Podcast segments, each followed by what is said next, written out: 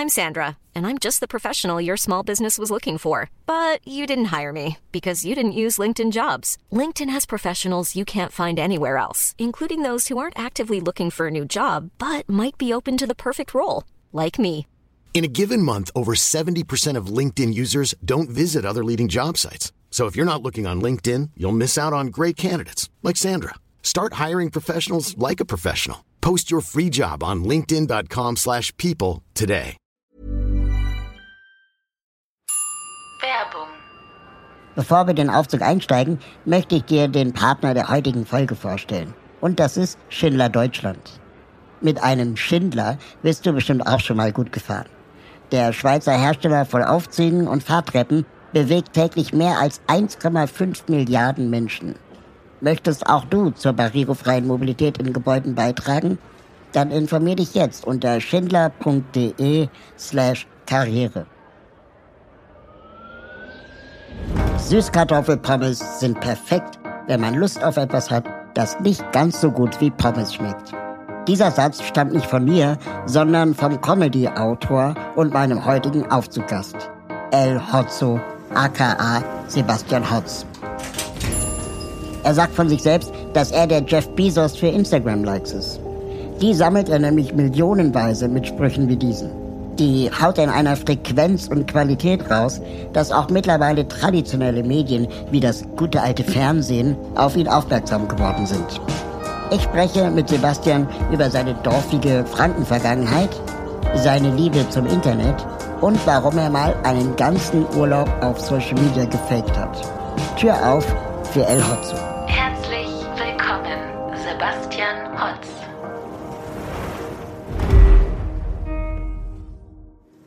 Die Tür geht auf und wer kommt rein? Sebastian Hotz, aka El Hotzo.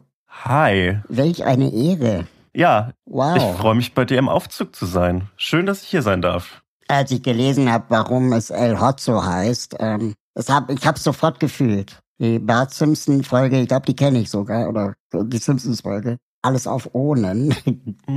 El Bato, El Homo. Und ich bin auch ehrlich gesagt in meinem Freundeskreis ab und zu Raulo. Wahrscheinlich kommt es daher. Ja, ich, ich glaube, das ist so, äh, hat auf jeden Fall so die Bandbreite an Spitznamen, glaube ich, erhöht. Aber ich muss ehrlich sagen, ich habe diese spezifische Folge nie gesehen, bis vor ein paar Monaten, als ich äh, Disney Plus hatte und dann äh, so viel Simpsons gesehen habe wie möglich. Weil ich habe ehrlich gesagt das immer nur in der Fernsehzeitschrift meiner Eltern gelesen, wie die Simpsons-Folgen sind, weil ähm, 18 Uhr ist natürlich, 18 Uhr ist die Sendezeit der Simpsons gewesen und 18 Uhr ist natürlich Abendessenzeit. Das heißt, ich konnte lange überhaupt keine Simpsons sehen. Oh, das ist ja schrecklich. Ja, ich hab's nachgeholt. Es gab auch mal eine Zeit, da lief der Podcast, äh, der Podcast, der, die Simpsons im ZDF um 17.30 Uhr. Ich befürchte, das war vor meiner Zeit. Ich weiß nicht, wann dein Jahrgang ist. Ich bin 1980 geboren. 96. Okay, ich bin alt. Ich, ich, ich habe ich hab das erst in den Privatfernsehtagen mitbekommen, als es so vor Galileo lief. Ah ja, Galileo, auch großartiges Format. Ich war neulich zu Gast im Podcast von Min, Min Kai Panti. Kennst du die? Hm. Äh, sagt mir leider nicht der Name. Die hat früher vor Galileo nämlich äh, die Sendung Hugo auf Kabel 1 moderiert. Ah, klar. Hugo, kennst du doch? Ja, natürlich. Ist äh, auch Pro 701 Gruppe zumindest. Ah, sehr schön. Ich bin ja noch nicht lang im, im Mediendeutschland, aber äh, ich habe hab gelernt, dass alle irgendwie miteinander zusammenhängen und alle irgendwie einander mögen oder zumindest so tun, als ob und nur hinten hintenrum übereinander lästern. Das ist ganz, ganz gruselig, finde ich. Das stimmt. Und ähm, irgendwie hat auch jeder oder jede inzwischen einen eigenen Podcast. Ja, und es ist ein Affront, wenn man nicht in den Podcast des anderen geht. Genau. Oder ihn gelegentlich Genau, bewirbt. das ist so wie beim Hip-Hop. Äh, wenn man keinen Diss bekommt, dann gilt man als niemand oder so. Ne? Ja, der, der, der Podcast ist der Händedruck unter den, die Podcast-Einladung ist der Händedruck in, in Mediendeutschland. Sehr gut. Wo du gerade Mediendeutschland sagst, ähm, in den 90ern, da äh, wurde ja praktisch das Privatfernsehen in Deutschland eingeführt. Mhm. Angeblich damals ein Deal mit Helmut Kohl und äh, ähm, Helmut Thoma von RTL, der Chef damals. Mhm. Und ähm, der Herr Thoma hat, so sagt die Legende, die Zielgruppe 14 bis 29 erfunden? 14 bis 29 oder 14 bis 49? Weil ich kenne das bisher nur 14 49. Ah, das ist aber sehr weit. aber so diese, die, also sich einfach zu sagen, ja, wir überlegen uns eine Zahl und dann werden die Leute das schon kaufen, das ist doch absurd. Ah, das ist, aber alle Zahlen sind irgendwie ausgedacht. Und so viele Dinge. Ich habe heute erst darüber nachgedacht, wie lange man schlafen muss. Und das sind acht Stunden. Ja. Aber das ist auch eine ausgedachte Zahl. Also das hat keinerlei wissenschaftliche Grundlage, dass Menschen so lange schlafen müssen. Das hat mir heute einige Gedanken gekostet und einiges an, an Verzweiflung, weil ich weiß überhaupt nicht, wie lange ich schlafen müsste, bis ich glücklich und gesund bin. Na, am besten ist so lange schlafen, dass du ohne Wecker von selber aufwachst, oder? Aber äh, wir als Menschen haben ja irgendwann mal in der langen Geschichte unserer zivilisatorischen Errungenschaften beschlossen, dass der eigene Körper nicht die gute, eine gute Entscheidungsautorität ist darüber, wie lange wir schlafen, sondern wir überlassen das irgendwelchen Weckern und äh, ich überlasse es meinem Handy. Und die ersten Sachen, die ich jeden Tag mache, ist, einen Klang aus meinem Handy zu hören und mein Handy zu, zu berühren. Und das ist irgendwie gruselig. Das stimmt. Jetzt kommt eine Zahl, die dich schockieren wird. Vielleicht wirst du darüber auch weiter nachdenken. Wir verbringen drei Jahre unseres Lebens angeblich auf der Toilette. Das kann ich absolut nachvollziehen. Ich glaube, ich habe das jetzt schon hinter mir. ich finde, das ist, das ist ein Studium. Das ist ein Bachelorstudium. ja, äh, Stell dir vor, du willst es nicht kacken. Es, es gibt so eine futuristische Kurzgeschichte, äh, darüber, dass sich Leute so in, in ein paar Jahren so äh, Darmausgänge installieren lassen, mit denen man nicht kacken muss.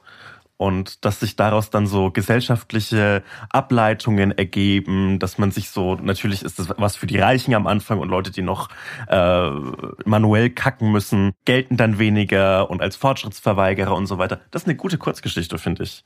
Äh, ich glaube, äh, die heißt How to Take a Shit in the Future oder so. Wo man auch überhaupt nicht kacken sollte, ist hier im Aufzug. Sehr gute Überleitung. Das, das gibt es nämlich nur, äh, glaube ich, am Kotti. Da riechen Aufzüge wahlweise nach Pisse, Kotze und Kacke, entweder zusammen oder einzeln. Mm. Man wünscht sich tausend Nasen. Was war der awkwardste Moment in einem Aufzug für dich? Ähm, ich glaube, mein fürchterlichster Aufzugmoment war ähm, am 80. Geburtstag meines Opas. Ich glaube, das dürfte so im Jahr 2008 gewesen sein als der seinen 80. gefeiert hat in so einem äh, Landgasthof. Und dieser Landgasthof hatte so höchstens drei Stockwerke und der hatte einen Aufzug. Und weil mir natürlich als äh, ja so elf, zwölfjähriger entsprechend langweilig war, weil auf einem 80. Geburtstag von einem Opa gibt's nicht so viel zu tun für Kinder, bin ich dann aus Spaß ganz, ganz oft und ganz lang Auto äh, Aufzug gefahren bis der Aufzug irgendwann mal aufgegeben hat. Ups. Und ich dann mit meinen Geschwistern über, für mich waren es Tage, wahrscheinlich waren es aber eher so zehn Minuten in diesem Aufzug festhing. Und ähm, ich bin nicht die Ruhe in Person. Ich war es damals nicht und bin es heute, bin's auch heute nicht und habe sehr schnell so gesehen, dass ich jetzt in diesem Aufzug leider sterben werde.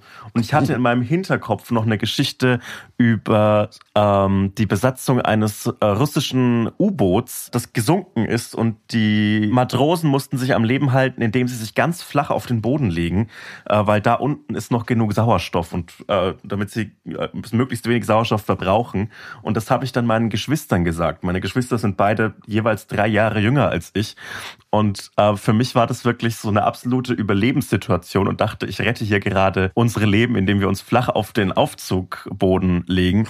Natürlich ist es aber Bullshit. Aufzüge sind nicht luftdicht, Aufzüge sind keine U-Boote. Und, und nach so ein paar Minuten ging der Motor wieder an und alles war wieder gut.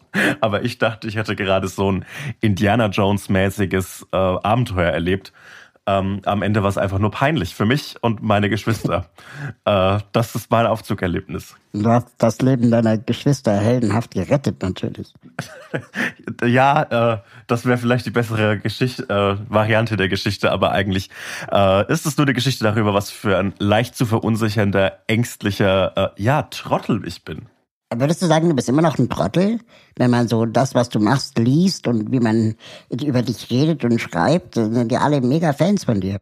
Ja, aber ich finde, ähm, und, und damit hadere ich oft. Ich finde, dass, dass Tweets äh, und äh, Sachen, die man, die ich auf Instagram mache, keine besonders große Schöpfungshöhe haben. Und ich bin auch sehr naiv oft in meinem Denken und sehr äh, unausgegoren. Und ich würde sagen, ich bin immer noch ein Trottel. Ich bemühe mich, keiner zu sein.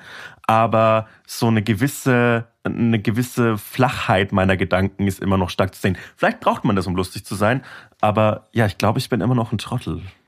Einige Leute nennen dich irgendwie den scharfsinnigen ähm, Twitterer, der super in Alltagsbeobachtung ist, Deutschlandfunk. Oder aber du bist der Internetfilou, das lebendige Satire-Meme, sagt die Presse. Ähm, wie würdest du denn deinen Job wirklich beschreiben? Ähm, ich, ich glaube, um, um, um Comedy, um Unterhaltung beruflich zu machen, muss man ähm, in erster Linie richtig selbstsüchtig sein, um sich so auf eine Bühne zu stellen, egal ob sie digital ist oder, oder analog.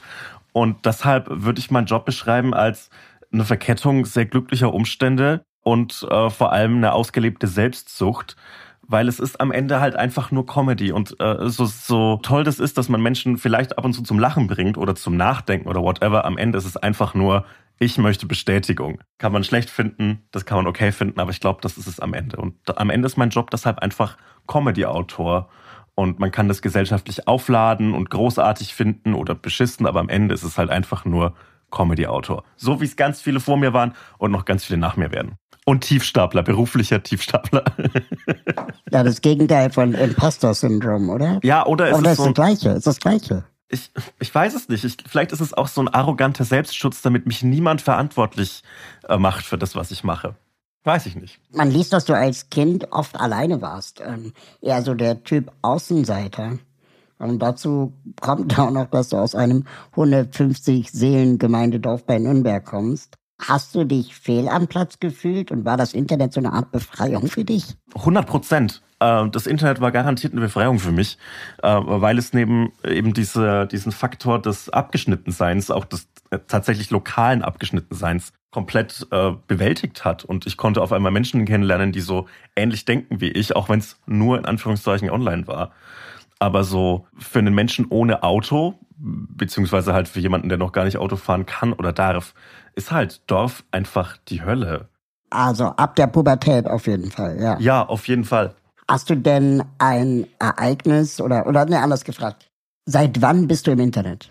Ähm, ich kann mich noch ganz genau an meinen ersten Gang ins Internet erinnern. Ähm, und zwar war das 2004 äh, hat mir mein Vater das Internet gezeigt und danach durfte ich auch in der Schule mal ins Internet auf so eine ähm, auf so eine Lern-Webseite. Ich weiß nicht, wie es bei dir war. Wie warst du zum ersten Mal im Internet? Also ich habe neulich mal nachgeschaut und meine erste Interneterfahrung war mit CompuServe. Das ist ein Name, den kenne ich aus so Internet-Dokus. Ja, genau. Ja, dann kam AOL. 97 hatte meine erste Website und ähm, bin aber irgendwie, ich, ich bin nicht hängen geblieben mit Programmieren und so. Sonst wäre ich gleich Programmierer geworden. Aber ich habe dann immer nur Websites gebaut, so wie so für, keine Ahnung, für Arztpraxen und Bäckereien, aber hab's nie vertieft. Und ich habe ewig mit ISDN rumge, rumge, rumgefailt. Und dann äh, war ich froh mit meinem ersten DSL-Modem. Das war dann auch so 2004 oder so. Aber ähm, ich, ich finde es total, ich kann auch so ganz, ganz grundlegend HTML-Codes äh, schreiben, aber ich finde es komplett seltsam, dass, dass so viel äh, von meinem Leben und des Lebens der ganzen Welt in den letzten zwei Jahren digital stattfand und wir können die, wir können die Sprache dieser Geräte gar nicht. Also wir können irgendwie. Ja, aber kannst du ein Auto bauen? Also, weiß nicht. Hm, aber ich könnte, ja, okay. Aber ich, ich finde, also beim Auto weiß ich ungefähr, wie es funktioniert. Ich weiß, dass da irgendwie ähm, Benzin explodiert und äh, komprimiert wird und dann wird irgendwas ange, ange stoßen und dann gibt es ein Getriebe. Bei Computern keine Ahnung. Ja gut, aber du weißt, was eine API ist, du weißt, äh, was, was Sharon ist, du weißt irgendwie, was Reichweite ist und so weiter. ja, aber das sind ja alles so Anwendungsdinger. Ähm, wenn mir jemand einen Computer hinstellen äh, würde, äh, in so einem komischen Zeitreiseszenario, in dem ich auf einmal im 18. Jahrhundert bin. Ich könnte nichts mit dem Computer anfangen. Und das finde ich irgendwie gruselig, weil das so ein Werkzeug ist, das so wichtig ist für mich, aber ich habe keine Ahnung, wie es funktioniert. Ich bin manchmal immer wieder erstaunt, wie viel HTML in unseren Alltagsprodukten steckt. Also ich meine, selbst so ein, keine Ahnung, Bankautomat ist am Ende eine HTML-Oberfläche. Bankautomaten sind auch dieses ganz alte Windows NT oft. Genau. Furchtbar. Sieht fürchterlich aus und es macht mir auch Angst, weil immer wenn man in die digitale Infrastruktur Deutschlands schaut, sieht man so, ah, okay, das ist alles zusammengehalten von Klebeband und sehr viel gutem Willen. Und ansonsten ist es nichts, was dahinter ist. Äh, ich habe neulich den Podcast äh, Chaos Radio Express gehört. Und da gab es eine Folge über Kreditkarten. Mhm. Und da hieß es, wie kann es eigentlich sein, dass die EC-Karte, die wir haben, die schon 20, 30 Jahre alt ist, immer noch als sicher gilt? Also wie kann das sein, wenn eigentlich schon alles hackbar ist? Und die Antwort ist ganz einfach, dass das schon, natürlich schon hackbar ist, dass aber der Schaden, der entsteht, äh, günstiger ist, als wenn du alles erneuern müsstest. Und am Ende ist es ein einziges Versicherungsgeschäft. Ah, am Ende ist es wieder. sowas macht mich so hilflos, weil mein Instrument gegen sowas ist, ich schreibe einen Tweet darüber. Und dann liken den Leute und dann verändert sich nichts. Genau. Oder vielleicht macht jemand eine Comedy-Sendung darüber, die 20 Minuten lang geht, mit coolen Gags über irgendwas. Und am Ende verändert sich auch nichts. Das ist so eine Hilflosigkeit, die solche Fakten, die solche Fakten in mir auslösen. Und bist du denn immer noch so enthusiastisch, was das Internet angeht, wie am Anfang? Ich glaube, ja, ich glaube sogar enthusiastischer. Weil so schrecklich das Internet in vielen seiner Ecken ist, so wunderbar ist die, die Auswirkungen, die es auf, auf mein Leben hatte. Also ich habe durch das Internet meine besten Freunde und Freundinnen kennengelernt und habe meinen, meinen eigenen Horizont, in dem ich mich denke und bewege, so viel erweitert. Ich, ich bin dem Internet zu allem dankbar. Ich bin dem Internet dankbar, dass also ohne das Internet würden wir beide uns jetzt leider nicht unterhalten. Und deshalb habe ich so eine gewisse Demut vor der Macht des Internets und, und weigere mich auch ein bisschen in diesen Kulturpessimismus einzustimmen, der so Social Media in all seinen Spielarten verteufelt, weil es ist einfach ein unglaublich tolles Werkzeug, mit dem so viele wunderschöne Dinge bewegt werden, worden sind und äh, noch bewegt werden. Und äh, davor habe ich eine gewisse Ehrfurcht, so fast schon religiöse. Die Leute, die es verteufeln, sind ja eher so Boomer, ne?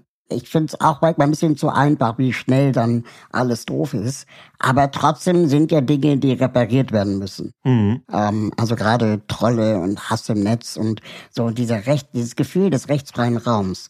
Das finde ich persönlich sehr gruselig. Mhm. Was müsste deiner Ansicht nach noch repariert werden? Und vor allem wie? Die Frage nach dem Wie ist, ist eine, die ich ganz schwer für mich beantworten kann, weil es sind hinter jedem dieser Internet-Trollen und Hass im Netz äh, steht natürlich immer so ein Plattformthema. Also natürlich Mhm. wäre es schön und gut und wichtig, dass dass Facebook ähm, oder oder Meta, wie es jetzt heißt, oder oder Twitter seine äh, Regeln ordentlich durchsetzen und vor allem nicht willkürlich.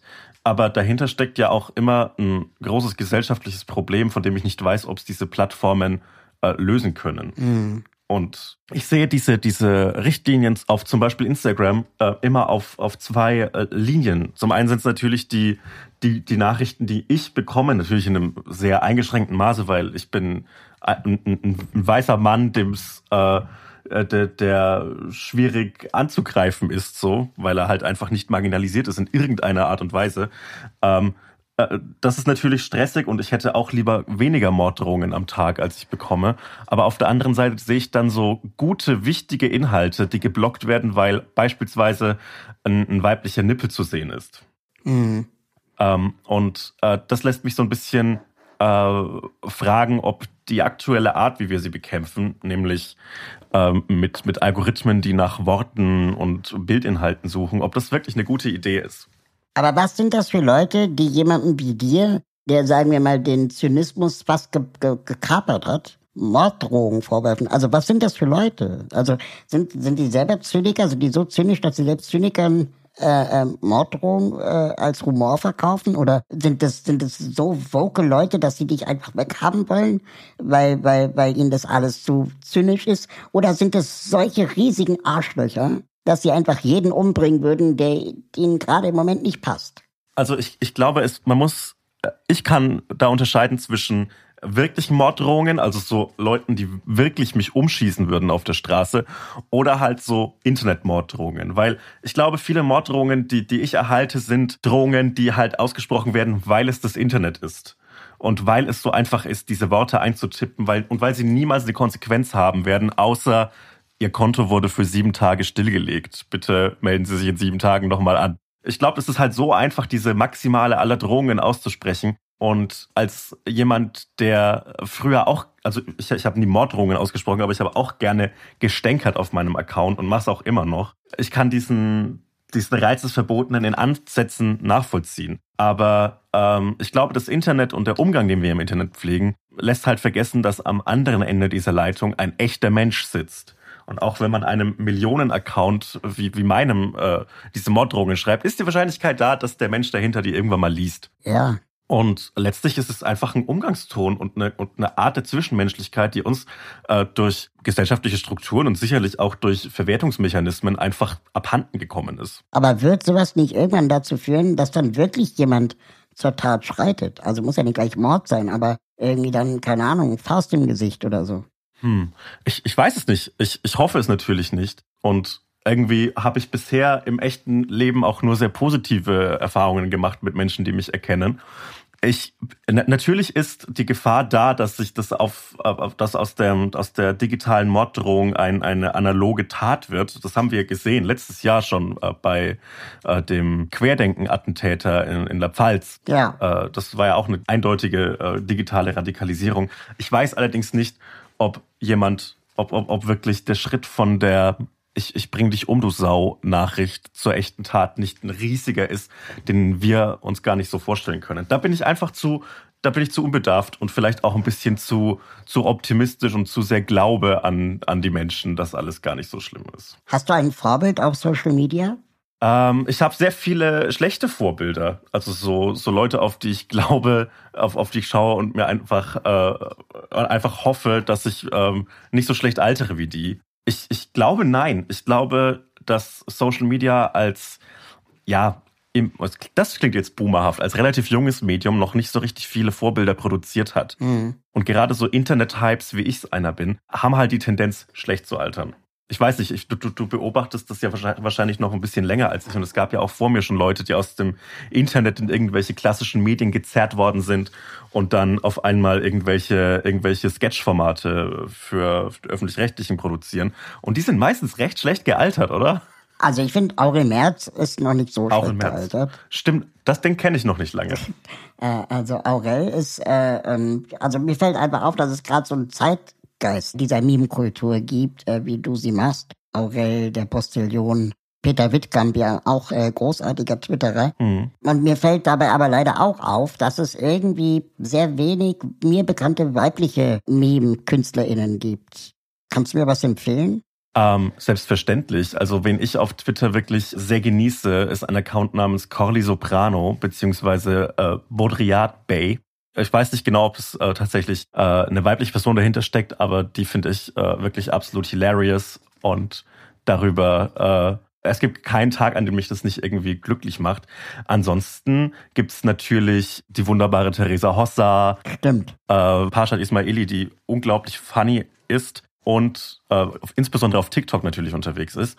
Und ansonsten kann ich noch, also natürlich die, die großen, der, der, der groß, schlechthin große Account mit Stefanie Sargnagel und ansonsten gibt's immer wieder immer viele lustige Menschen, die ich natürlich jetzt auch als, als weitere Person, die ich ein bisschen in diese Humorrichtung ein, äh, äh, einordnen würde, äh, ist der wunderbare äh, Sodastream-Fan, äh, den ich hilarious finde. Ich glaube, das ist schon eine große weibliche Comedy-Landschaft, die wir in Deutschland haben, aber und jetzt kommt ein sehr großes Aber, es ist fucking schwer als ja nicht weißer Mann, um das jetzt mal so negativ zu formulieren, äh, dauerhaft Comedy zu machen im Internet, weil es einfach äh, so ein von eben dieses Publikum ist, über das wir geredet haben, das einfach bei Frauen noch viel früher äh, viel bösartiger wird als jetzt zum Beispiel bei mir.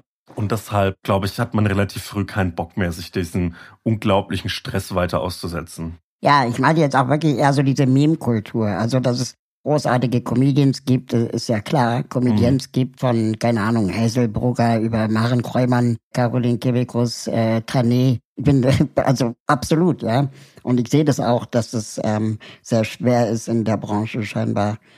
Aber also diese Meme-KünstlerInnen, die sind mir bisher noch nicht so stark begegnet. Aber wir packen sie in die Show Notes.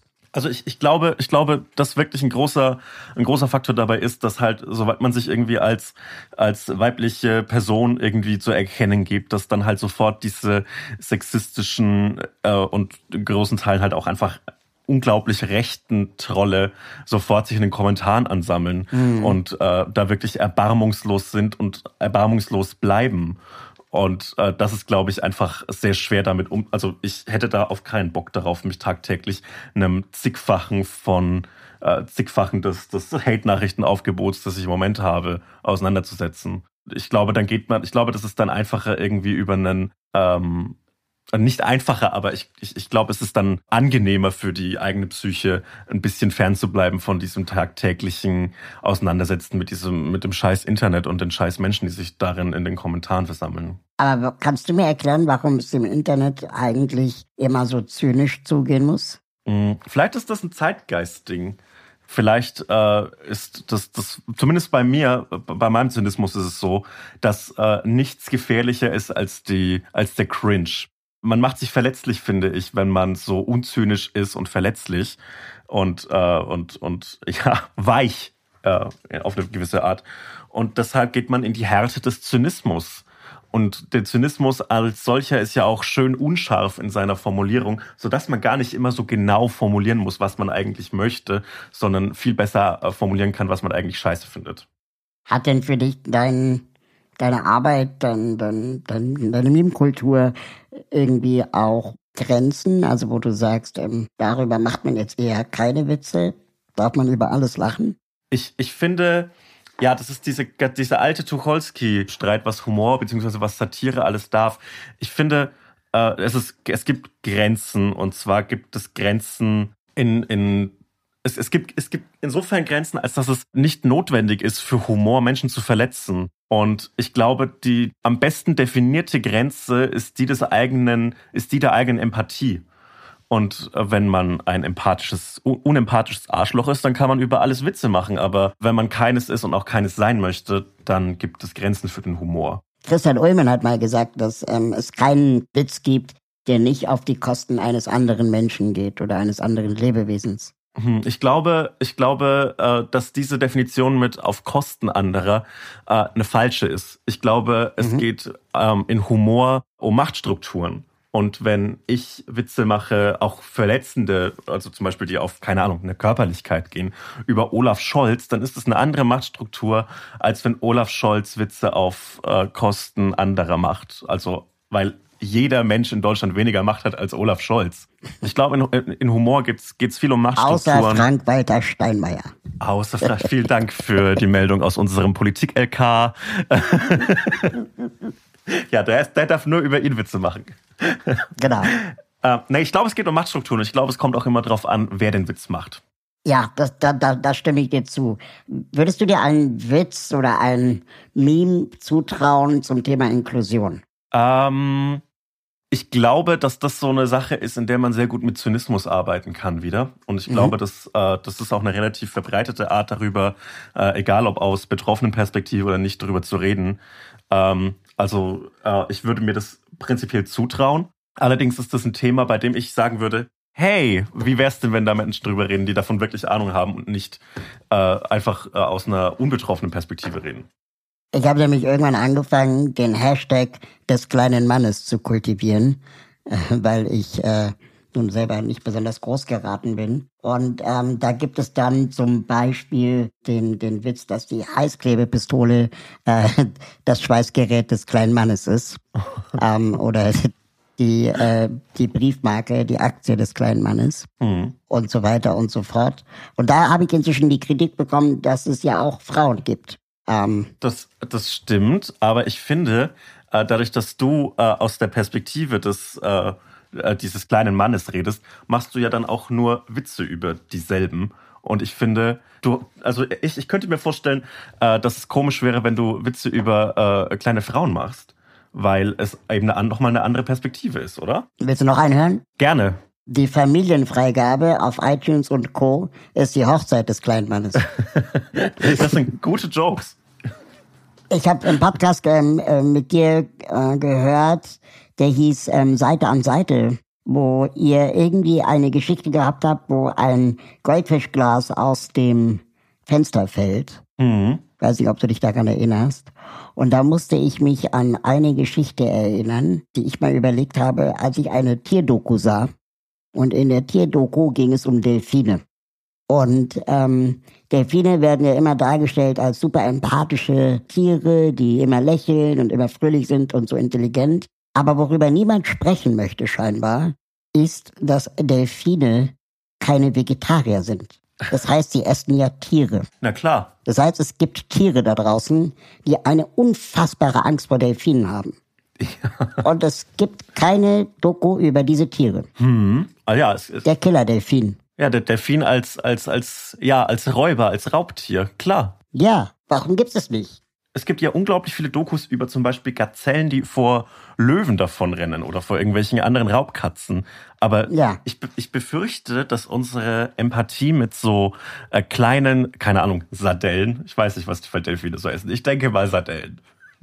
ähm, ich glaube, unsere Empathie mit denen ist nicht so, ist nicht so groß. Und ich glaube, äh, dadurch, dass der Delfin für uns so, der springt manchmal durch den Reifen in einem Zoo und das finden wir irgendwie interessant und ansprechend und deshalb ist unsere Verbindung zum Delfin aus irgendwelchen schlechten, amoralischen Gründen höher als mit der gemeinen Sardelle.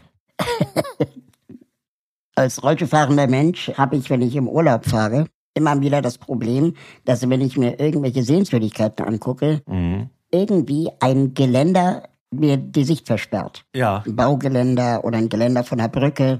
Und daraus ist die Idee entstanden, einen Reiseführer zu schreiben. Die schönsten Geländer der Welt. ähm, sind es nur rein ästhetische äh, Ansprüche für dich an die Geländer oder geht es auch ein bisschen um die Aufschriften der Geländer? Weil ich finde, auf Geländern gibt es unglaublich viel zu lesen. Es gibt viele Sticker. Sticker oder auch Schlösser natürlich von Mhm. Paaren, die sich schon längst getrennt haben. Schließt man die Schlösser dann eigentlich wieder auf, wenn man sich getrennt hat? Ich befürchte, das muss man machen, ja. Also die Stadt Köln hat da, glaube ich, eine relativ äh, strikte Politik mittlerweile, dass man das wieder machen muss. Ah ja, das dann quasi. Da, Okay. Damit die Brücke nicht zu schwer wird. Das ist privatisiert jetzt. Das muss man, das ist jetzt in eigener Hand. Aber was ich mit dir wirklich be äh, ersinnen möchte, ist ähm, zwei Sachen. Einmal ein Reiseführer für überall. Mhm. Also ein Reiseführer, der einfach so diese ganzen Reiseführer-Floskeln enthält. Sowas wie, dieser Ort ist im Sommer besonders beliebt oder ähm, Ja, nachts kühlt es auf angenehme Temperaturen ab. genau, ja. Und da, ich glaube, da kann man doch einen ganzen Reiseführer mitfüllen, den du überall anwenden kannst. Man, man muss sich vor den, vor den Stechfliegen in Acht nehmen. Genau. Straßenlärm, äh, die öffentlichen Verkehrsmittel sind unzuverlässig. Äh, Genau. Passen sie sich an die heimischen Begebenheiten an. Vorsicht vor Taschendieben. Genau so. Das finde ich gar keine schlechte Idee. Äh, das ist sehr, das ist, glaube ich, ein guter Reiseführer. Ein Reiseführer für überall. Und, und vor allem ist das sehr, sehr gut für so eine, ich, ich rede ja oft aus der Perspektive eines Lügners. Äh, wenn man gar nicht verreist ist, kann man den sehr gut anwenden, um über seine Reise zu sprechen. Äh, ich habe mal mit so 17, glaube ich, ähm, äh, hatte ich ein, ein Date vereinbart mit jemandem, den ich wirklich gut fand. Aber ich hatte wahnsinnige Angst vor diesem Date. Und in letzter Sekunde habe ich deshalb äh, abgesagt, weil ich gesagt habe, dass mir eingefallen wäre, dass ich ja da im Urlaub wäre. Und dann habe ich über zwei Wochen so einen Urlaub gefaked mit so Strandbildern. Was für ein Aufwand. Was für ein riesiger Aufwand, statt zu sagen, hey, ich habe einfach Angst. Können wir es bitte lassen? Ich habe dann so Urlaubsbilder gefaked und, und so Strandgeräusche auf YouTube abgespielt und so ein Sprachmemo aufgenommen, wie schön es hier im Urlaub wäre. Ja, das war dumm. Äh, aber da hätte ich natürlich den Reiseführer sehr gut äh, gebrauchen können, um mitzuteilen, wie gut das handgemachte Eis hier wäre. Ein bisschen makaber jetzt. Ich weiß gar nicht, ob das ähm, man einfach so machen darf, aber ich mache mir auch manchmal Gedanken darüber, was auf meinem Grabstein stehen sollte. Und äh, stelle dann diese Frage auch einem Bekannten von mir. Und einer sagte mal, auf seinem Grabstein solle stehen, ähm, er ist als Vorbild vorangegangen und niemand hat es bemerkt. Ich habe mir darüber auch schon Gedanken gemacht. Ähm, und zwar habe ich eine Idee für einen Service. Vielleicht kannst du als Investor direkt einsteigen. Mhm. Ähm, ich würde diese, ich würde es jetzt hier mal veröffentlichen, diese Idee. Und zwar möchte ich einen äh, QR-Code auf meinem, auf meinem Grabstein haben, der zu einer Website führt. Das gibt's schon, das gibt's schon. Aber es gibt einen Service dahinter, der die dahinterliegende Website immer mit neuen Inhalten befüllt. Und immer so mal, mal was lustig, was ich lustig fand, äh, ein paar Fotos von mir, die ich auf meinem Handy hatte. Es gibt ja einen unglaublichen Datenschatz, den wir hinterlassen, unseren wahrscheinlich nicht so sehr interessierten Nachfahren und Nachfahrinnen. Und ich finde, den könnte man verwerten in Form von QR-Codes auf Grabsteinen und dann nochmal so ein paar schöne Erinnerungsinhalte an mich. Meine Top 10 Momente, der lustigste Witz, den ich je geschrieben habe, Die meisten Likes. die meisten Likes, äh, Verlauf meines Körpergewichts, ich weiß nicht. Da kann man ja Das ist viele. eine gute Idee. Ich, ich, Aber wer bezahlt? Die, die es lesen oder du vorab? Ähm, ich würde es mit einem Paywall-Prinzip machen. Nein, ich glaube, das ist so ein Service, den man äh, vorab bezahlt. Einmal. Ja, einmal vorab bezahlen und je nachdem, wie viele Jahre man tot sein möchte, äh, könnte man den Preis anpassen. Glaubst du, wir werden irgendwann zivilisatorisch so weit sein, dass wir QR-Codes lesen können mit unseren Augen?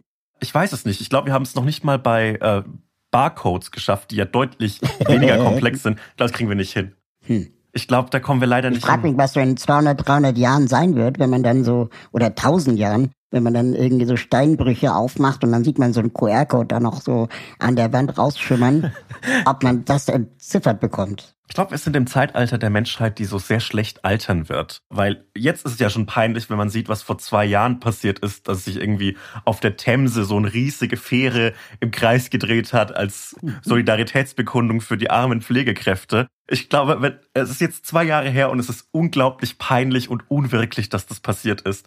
Ich glaube, wenn man in so 50, 60 Jahren auf das Jahr 2022 zurückblicken wird, wird es einfach unglaublich peinlich sein und äh, einfach sehr, sehr lächerlich. Ich glaube, wir altern sehr schlecht im Moment.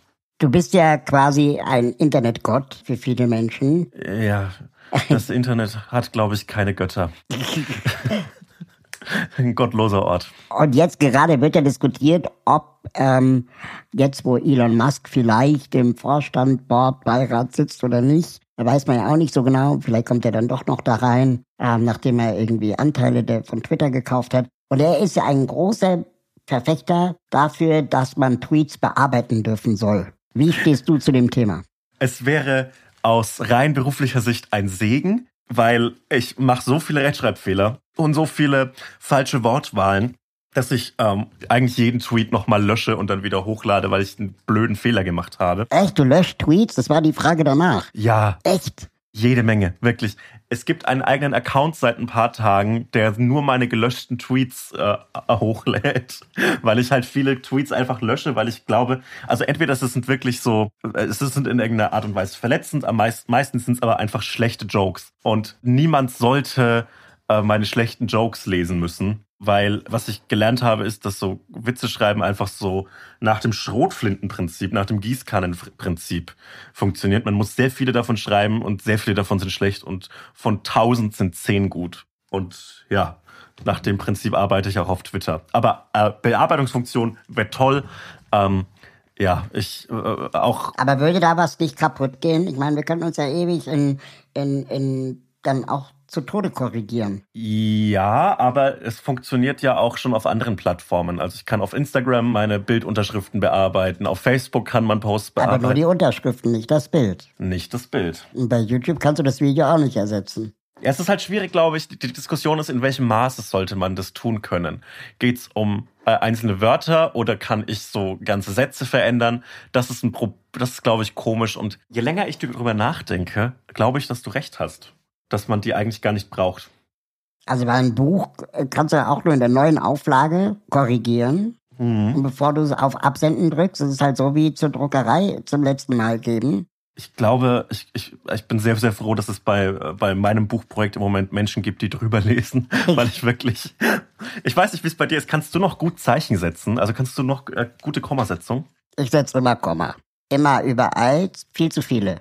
Weil ich habe mir am Anfang meines, meines Internetschaffens gedacht, naja, ist schon irgendwie mit den Kommas, Kommata, das ist irgendwie, äh, irgendwie, irgendwie spießig und doof und aus stilistischen Gründen schreibe ich alles klein und setze keine Kommas. Und das habe ich mir eingeredet, ja, ich könnte es ja, wenn ich, wenn ich wollte. Und jetzt bin ich seit ungefähr vier, viereinhalb Jahren äh, regelmäßig auf Twitter oder jeden Tag auf Twitter aktiv, so gut wie jeden Tag. Und jetzt kann ich es einfach nicht mehr. Ich kann keine Kommasetzung mehr. Und das ist schade. Ein weiterer, ein weiterer Verlust äh, meines, meines äh, kreativen Schaffens. Naja. Aber macht, macht uns das Internet irgendwie äh, schlechter in Grammatik? ich, ich finde, man kann da eine ganz coole Sprachdiskussion aufmachen. Weil wenn der Sinn des Gesagten und die Intention des Gesagten immer noch zweifelsfrei oder zumindest mit so einer 90% Wahrscheinlichkeit zu erkennen sind, dann äh, ist es ja eigentlich kein richtiger Verlust. Mhm. Und also ich, ich bin da immer so ein bisschen auf, auf Seite des Sprachwandels, der einfach diese äh, Vereinfachung und äh, auch die, diese ja nicht immer Schriftsprache des Internets kritisiert, äh, da, da bin ich eigentlich immer ganz glücklich darüber, weil äh, es gibt immer diesen, diesen Satz für, bei Komma-Fans mit diesem Komm, wir essen Opa und Komm, wir essen Opa. Mhm. Und bei dem frage ich mich, würdest du deinen Opa essen, wenn ein Komma falsch gesetzt ist? da ist, glaube ich, ein Problem bei dir.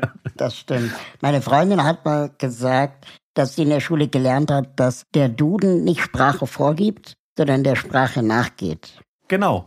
Es gibt auch auf du ich bin äh, leidenschaftlicher Scrabble-Fan. Oh ja. Deshalb bin ich öfter auf der auf der äh, Duden-Seite. Und die letzten neun Worte von äh, im, im Duden sind Chancen plus, Nudging, Yoga Lattes und Mikroabenteuer. Was ist Yoga Latte? Das ist Yoga Latte. Nee, was ist nee, Yoga Latte? Ist, äh, Yoga ist eine, Yoga Lattes ist eine Mischung aus Pilates und Yoga. Okay. Ja, äh, wusste ich nicht, dass das eine große Entität ist in unserem Freizeit, in unserem Freizeitschaffen, aber toll. Gibt es gewisse Erwartungshaltungen seitens der Leute, für die du arbeitest? Du bist ja äh, auch Autor äh, für ähm, das Neo-Magazin. Du bist äh, Autor deines eigenen Buches, du arbeitest aber, soweit ich das richtig äh, erinnere, auch für, für eine Marke in der Social-Media-Abteilung oder Online-Abteilung. Wird dann von dir erwartet, dass du dann da genauso ablieferst wie auf deinen eigenen El Hotzo-Accounts? Ähm, ich glaube im Großen und Ganzen ja, wobei sich das natürlich nicht eins zu eins überträgt. Also wenn ich ein, ein Themenstück schreibe für fürs ZDF-Magazin, dann ist das ein ganz andere, ganz anderes Genre an Text als es ein Tweet ist. Und mhm. ähm, dann ist es wirklich ein, ein Arbeiten zwischen Interessen und den Gebieten und der Menschen, für die man den Text schreibt und, und ein Bewusstsein über das Publikum. Mein Publikum, meine Accounts ist ja eine kleinere, äh, ist ja eine ganz andere äh, Demografie, als es die des ZDF-Magazins ist. Das heißt, unterm Strich glaube ich, dass man hofft, dass ich irgendwie diese digitalen Einfälle und diese digitalen PS, die ich auf Twitter zeige, dass ich die irgendwie ins in Anführungszeichen echte Leben übersetzen kann. Ob das klappt, ist, glaube ich, etwas, was andere beurteilen müssen. Ich glaube aber ja, ich glaube, ich mache meinen Job okay. Ja, davon kann man ausgehen. Ich frage mich nur, also das erleben ja viele Leute, die im Internet arbeiten. Mhm. Wie schaffst du es zum Beispiel auch Pause zu machen? Gar nicht. Also wenn du in Urlaub fährst und dein Handy liegen lässt, dann äh, stirbt dein, deine Reichweite. Ich habe, seitdem ich diese Internet- und Autorenjobs habe, keinen richtigen Urlaub mehr gemacht und ähm, war bis auf wenige Ausnahmen eigentlich jeden Tag online und jeden Tag irgendwie was gepostet. Ähm, also äh, bisher kann ich die Frage, wie ich es schaffe, dabei Urlaub zu machen und mich zu entspannen, nicht beantworten. Allerdings muss ich auch sagen, dass, äh, dass, dass Twitter, so sehr es Arbeit ist, ähm, auch eine gewisse, eine, eine gewisse Entspannung und ein bisschen Freizeit für mich ist. Und deshalb kann ich das nicht komplett voneinander trennen. Also ich kann, ich kann ja auch auf Twitter eine gute Zeit haben. Und wann, also du twitterst auch nachts? Äh, manchmal, wenn ich nachts einen Einfall habe, ja, aber ich versuche so zwischen 10 und zwischen 10 Uhr abends und 8 Uhr morgens oder 9 Uhr morgens. Ist im Normalfall nichts. Lässt du die Notifications an oder machst du die aus? Ah, äh, für Twitter habe ich keine Notifications an, bis auf DMs. Und für Instagram habe ich die äh, Benachrichtigungen für ein paar Accounts an, also wenn die mir Nachrichten schicken. Ähm, und für die Kommentare nach jedem Post für so zwei, drei Stunden, ähm, weil ich als einziger Betreuer dieses Accounts irgendwie überwachen muss, was darunter so kommentiert wird. Und ich hatte ein paar sehr, sehr unschöne Vorfälle, bei denen so sich so ganz eklige Streits äh, gebildet haben unter meinen Posts, in denen so Menschen äh, wirklich angegangen worden sind äh, und, und auch verletzt worden sind und bedroht worden sind. Und in, in, in mehreren Fällen war es einfach eine, eine migrantische Frau.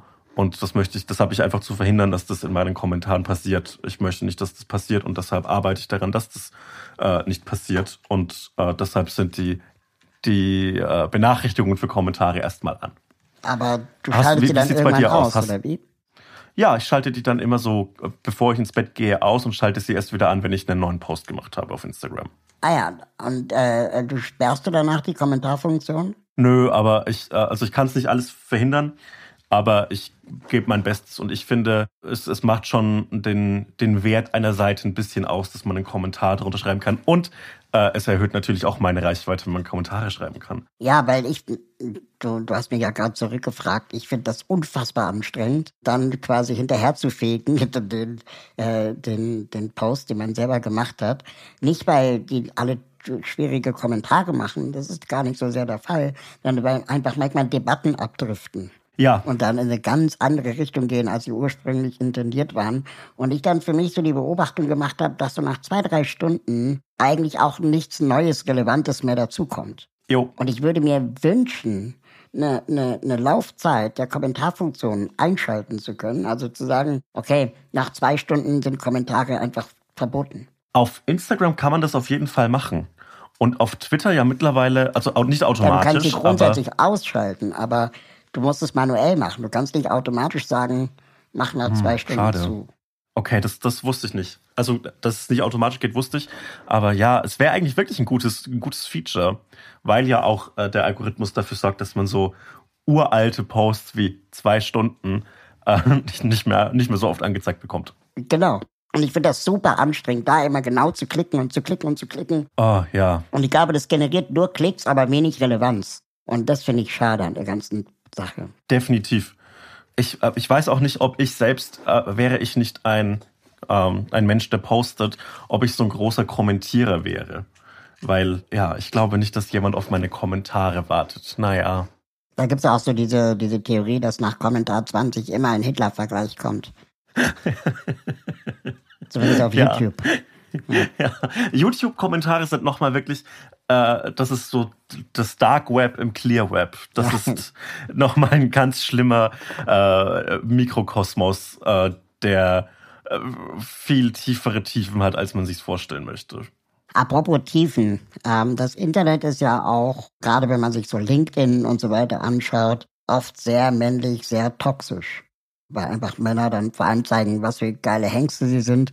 Und äh, eigentlich wahrscheinlich auch viele Männer untereinander total gestresst sind von anderen Männern. Ja, Ähm, ja, ununterbrochen, wirklich ununterbrochen. Und also ich merke das ja selber auch an mir. Und gleichzeitig beobachte ich, wenn ich so die Interviews von dir höre und, und, und lese, dass du da auch jetzt ein, ein, ein Buch schreibst oder geschrieben hast zum Thema das Alpha-Männlichkeitsgehabe.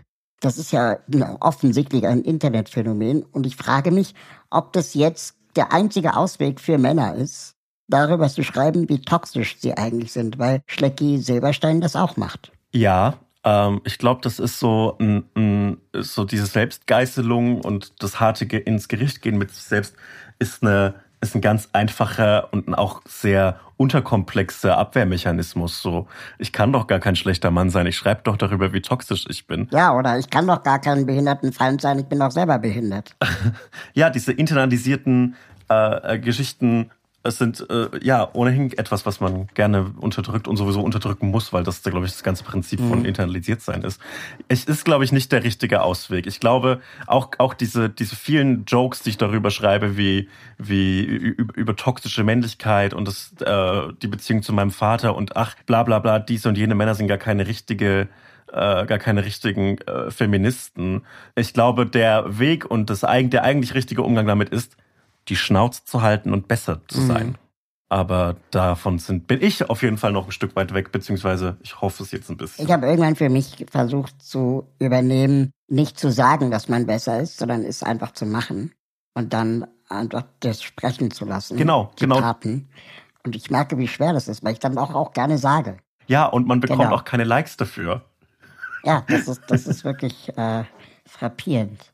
Ähm, wie gehst du denn aber mit, mit Kritik um, die du vielleicht als, oh, da haben sie einen Punkt berechtigt empfindest? Ich würde mich bedanken und äh, mich dementsprechend ändern. Also zumindest es versuchen und mir vorzunehmen.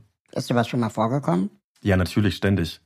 Also, Ständig. also es, es gibt tatsächlich sehr, sehr viele äh, Kritikpunkte, die ich mal mehr und mal weniger in meinem in, in mein weiteres Verhalten einfließen lasse.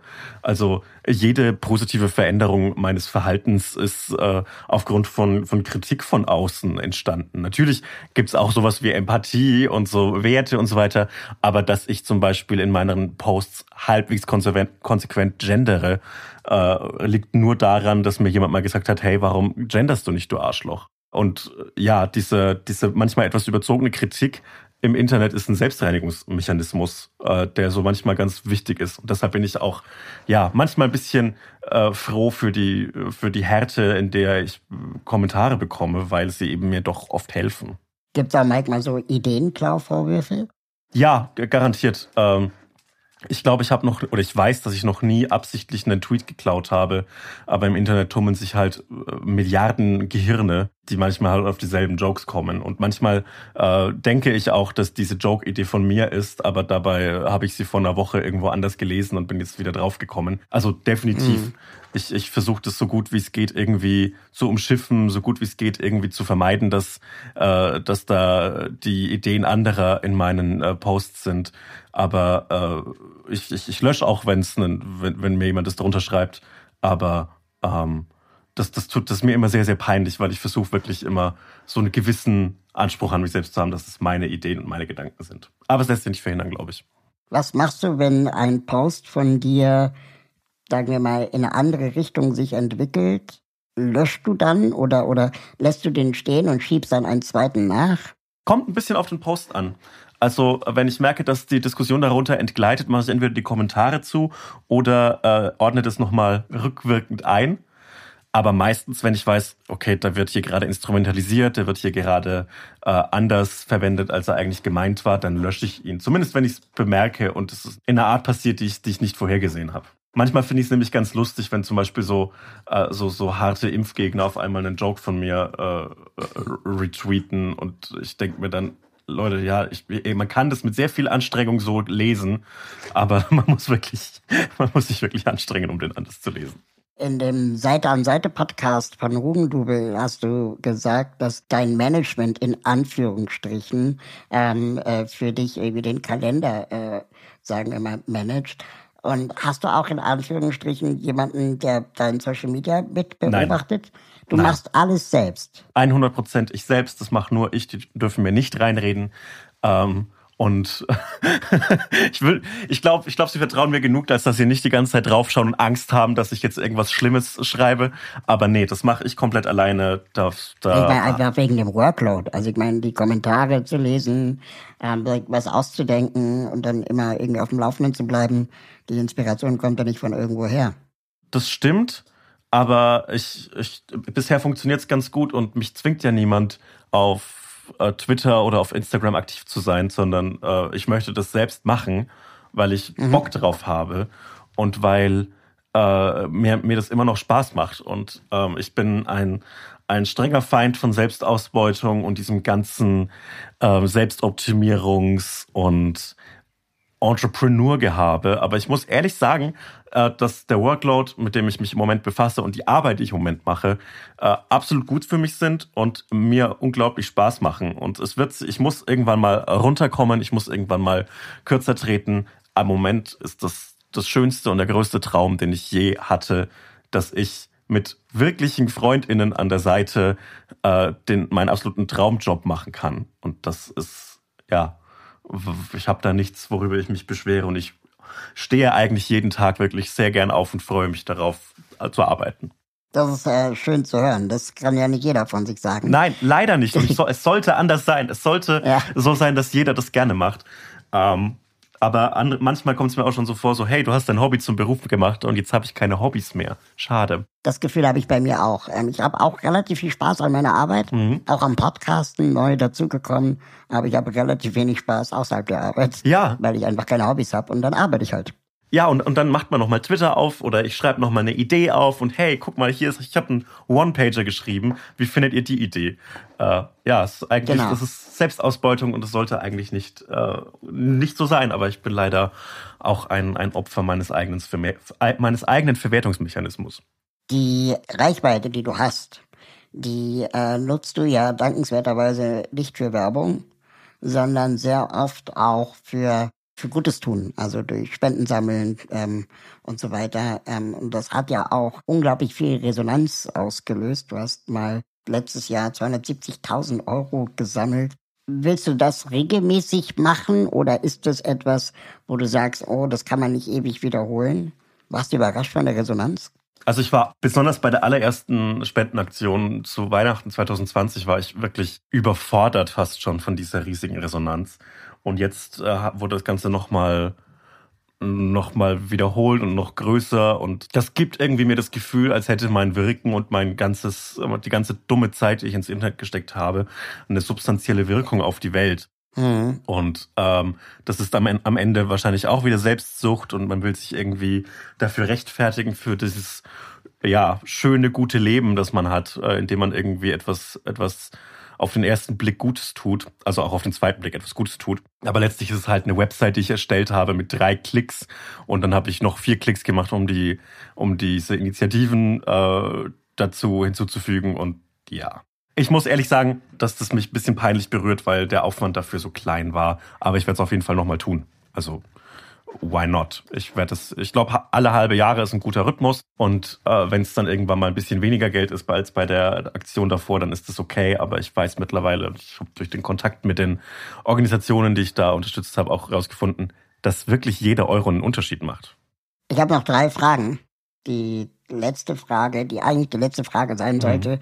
schließt sich jetzt aber logisch eigentlich an. Welche NGO, welche Organisation hältst du für besonders unterstützenswert, die du vielleicht privat unterstützt und weiterempfiehlst, die jetzt nicht gleich ein mega Spendenaufruf an Millionen Follower sein muss, sondern vielleicht haben die drei Hörer des Podcasts im Aufzug? Also, was ich ähm, wirklich sehr empfehle und äh, Arbeit, die ich sehr schätze, ist die der Bildungsinitiative Ferhat Unwahr. Ähm, das ist eine Organisation, die sich an das Gedenken und mhm. ja ähm, die Aufarbeitung des rassistischen Anschlags in Hanau im Februar 2020 äh, engagiert. Und äh, die habe ich bei meinen bisherigen Spendenaufrufen unterstützt und finde sie ähm, finde sie sehr unterstützenswert und äh, es ist, ist glaube ich, eine Art Verantwortung, die man dafür hat, dass dieses Gedenken weiter stattfindet, dass die Räumlichkeiten weiter finanziert werden können. Das ist jetzt nicht die ganz äh, große, äh, das ist nicht die größte Organisation, es ist auch ein relativ lokaler Bezug, aber trotzdem sind die Auswirkungen Hanaus ähm, ja wirklich tatsächlich, wie es der Slogan sagt, überall. Und ich glaube, dass da eine Aufarbeitung sehr wichtig ist. Das ist auf jeden Fall ein äh, Tipp, den wir mit in die Shownotes aufnehmen wollen. Und ich finde, weil wir hier im Aufzug sind, mhm. ähm, müssen wir noch ein bisschen über Aufzüge reden. Unbedingt was, weil das schließt die Klammer ja so ganz schön, wie das im Deutschen nämlich die Klammer jetzt, genau. Also wie hoch war das Gebäude, in dem wir waren, so lange wie wir gesprochen haben? Oh, es ist jetzt eine Stunde. Ich weiß nicht, wie schnell der durchschnittliche Aufzug ist. Keine Ahnung. Warte, das ist jetzt. Guck mal, wir sind ja im Internet. Ähm, das googelst du jetzt, oder was? Wie na klar, Geschwindigkeit. Ja, aber dann darfst du jetzt nicht irgendwie den Busch Khalifa nehmen, wo der dann irgendwie drei, drei Etagen in einer Sekunde schafft. Also die Nenngeschwindigkeit beträgt in der Regel zwischen, 0, zwischen ungefähr 1 Meter pro Sekunde bei Wohnhäusern. Und eine Stunde hat 3600 äh, Sekunden und 1 Meter pro Sekunde heißt, wir sind jetzt ungefähr dreieinhalb Kilometer hoch. Wir sind schon in einem richtigen Wolkenkratzer. Aber richtiger Wolkenkratzer. Mhm, wir sind schon in einem richtig, richtigen Wolkenkratzer. Oder, oder wir sind äh, stecken geblieben. Möglich. Oder es gab sehr viele Leute, die ein- und aussteigen wollten. Und dann haben sie uns gesehen und haben gesagt, ah nee, ich warte lieber. Weil wir haben ja noch Corona. Wir haben ja noch Corona. Ja, ja. Ähm, tatsächlich haben wir noch Corona. Oder das ist wie bei Star Trek, wo der Aufzug immer so lange fährt, wie der Dialog ist. Egal, wo der hinfährt. Ja, oder bei äh, Fast and the Furious, wo der, wo die Flugzeuglandebahn, auf der die Verfolgungsjagd stattfindet, 16 Kilometer lang ist. Kein Problem. Mindestens. Aber wenn, wenn du in so einen Aufzug reinsteigst, dann gibt es doch so diesen Cringe-Moment, wo du, wo du, also guckt man die Leute an, guckt man die Wand an, guckt man auf den Boden. Was machst du, wenn jemand vor der Schalttafel steht, um den Knopf zu drücken?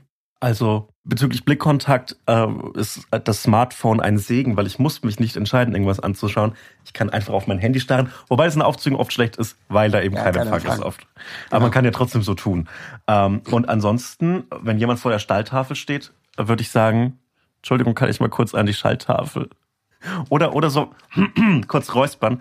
Ansonsten, ich, ansonsten äh, achte ich immer darauf, dass ich mich möglichst weit weg von der Schalltafel positioniere, damit ich, damit ich niemandem im Weg stehe. Und dann gibt es ja noch den, äh, den, den einen oder die eine im Aufzug, die dann so den Clown macht. Gibt's ja regelmäßig. Ja. Und der bin ich. Der, der bin, wäre dann ich. Ich würde dann so Sätze sagen wie, schön, dass Sie alle gekommen sind. ist ein klassischer, ist ein Dad-Joke, finde ich gut. Das ist ein richtiger Dad-Joke. Oder aber auch, ähm, Sie wollen ganz nach oben, ich zeige Ihnen, wie es geht. Oder egal wohin, ich werde überall gebraucht. Das finde ich alles gute, äh, gute Phrases für einen Superhelden auch. Oder? Finde ich eine gute Entscheidung. Oder jedes Stockwerk verdient es, gesehen zu werden und dann alle Knöpfe drücken. ja, dann haben wir auf jeden Fall die Stunde zusammen. Wenn wir jetzt gleich aussteigen, wo musst du raus? Ähm, ich würde sagen, ich muss auf die Toilette. Mhm. Und zwar äh, würde ich jetzt ins, einfach beim nächsten Stockwerk aussteigen und, fürs, und einfach aufs Beste hoffen. Genau, Dachterrasse und dann runterstrullern. Drei Kilometer. ja, das ist dann, glaube ich, so, unten ist es so schnell, dass es jemanden ähm, umbringen kann. Aber das möchte ich nicht, das möchte ich vermeiden.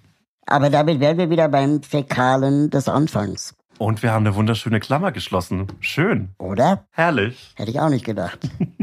Sebastian, aka El Hotzo. Es war mir ein Vergnügen. Es war mir eine große, große Ehre. Ich habe mich sehr gut unterhalten gefühlt und mich auch sehr gut unterhalten. Das freut mich. Wir sehen uns online. Wir sehen uns online. Dankeschön. Gerne. Ciao. Ciao. Danke fürs Mitfahren. Wenn ihr mögt und euch diese Folge Spaß gemacht hat, bewertet diese Folge bei Apple Podcast, Spotify oder wo auch immer ihr zuhört.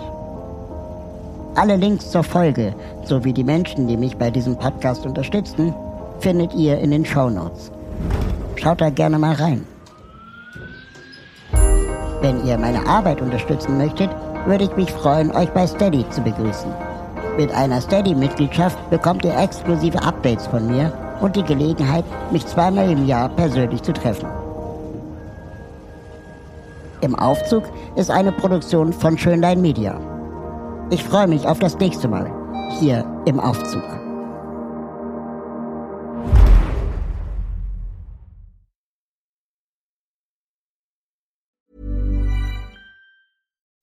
When you make decisions for your company, you look for the no-brainers. If you have a lot of mailing to do, stamps.com is the ultimate no-brainer. Use the Stamps.com mobile app to mail everything you need to keep your business running with up to 89% off USPS and UPS. Make the same no brainer decision as over 1 million other businesses with Stamps.com. Use code PROGRAM for a special offer. That's Stamps.com code PROGRAM.